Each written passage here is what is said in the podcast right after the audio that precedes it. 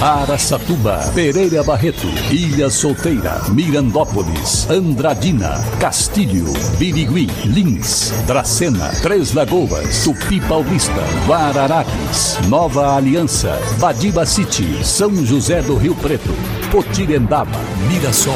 Azevedo Auditoria Soluções Empresariais apresenta SRC Notícia.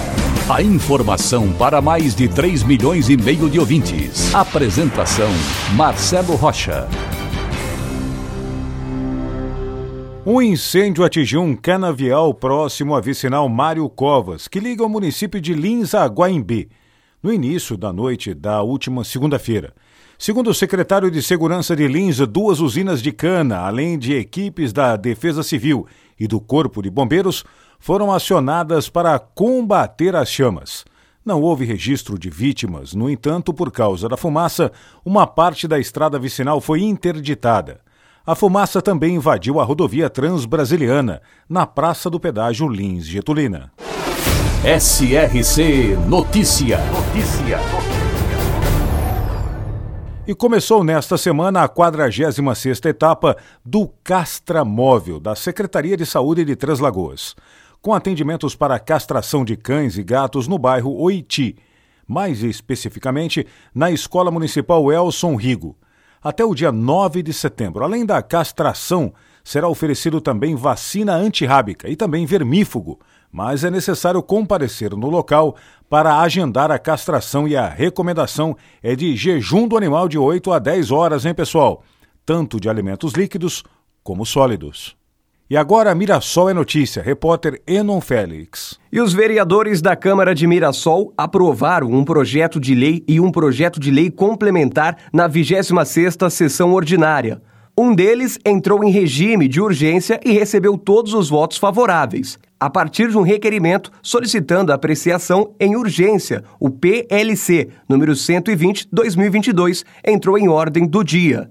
Com a aprovação, os servidores municipais lotados nos cargos de agente comunitário de saúde e agente de combate a endemias passam a ter o direito a piso salarial os valores, portanto, não poderão ser inferiores a dois salários mínimos. Já o PL número 112/2022, o que também é de autoria do Executivo Municipal, pede autorização para liberação de crédito especial no valor de 100 mil reais. O recurso destinado ao Departamento de Assistência Social deverá ser utilizado para a compra de equipamentos e materiais permanentes.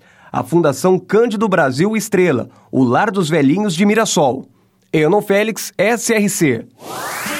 Cafelândia, na região de Lins, foi fundada em 30 de dezembro de 1925. Sua população é de 17 mil habitantes. Sua principal fonte de renda é a agricultura, café, cana-de-açúcar, laranja, pecuária e produtos hortifruti-grangeiros. Cafelândia, também presente no SRC Notícias.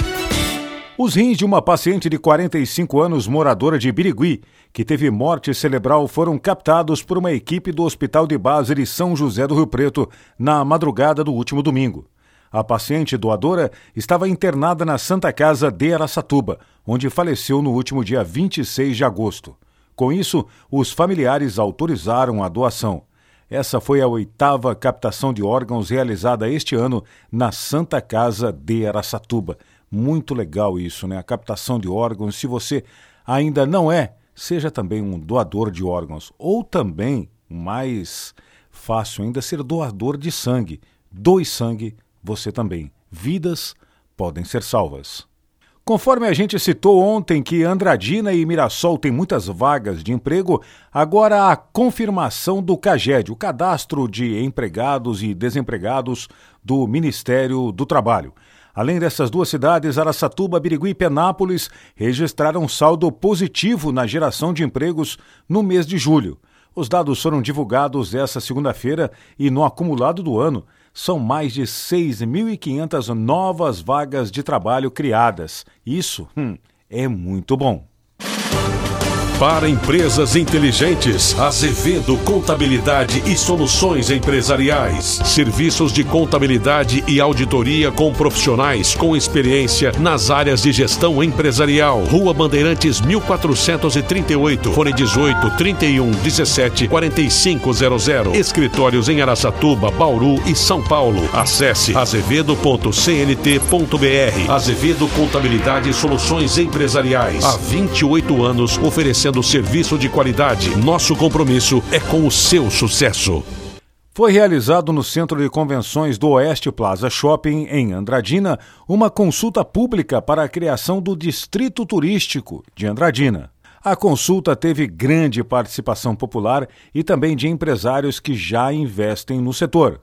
Na oportunidade, a subsecretária de Turismo, Viviane Castro Elois, ressaltou a importância da consulta pública, afirmando ainda que é indispensável para a criação do distrito turístico, conforme a lei, que exige a consulta e a participação da população andradinense. O distrito turístico de Andradina vai abranger a área de desenvolvimento hoteleiro na zona urbana e outras áreas de interesse de desenvolvimento turístico na cidade. O prefeito Mário Celso Lopes tomou a palavra e, em sua explanação, explicou o porquê da área que será contemplada com o distrito, bem como futuros investimentos que serão aportados no perímetro. Ele ainda convocou os empresários não só do setor, mas também aqueles que querem investir no turismo em Andradina para formarem um conselho, que será a ferramenta para unir os poderes públicos governamentais e os investidores locais para traçarem juntos o desenvolvimento do projeto. Boa, Marcelo Rocha, SRC. Azevedo Auditoria Soluções Empresariais apresentou SRC Notícia.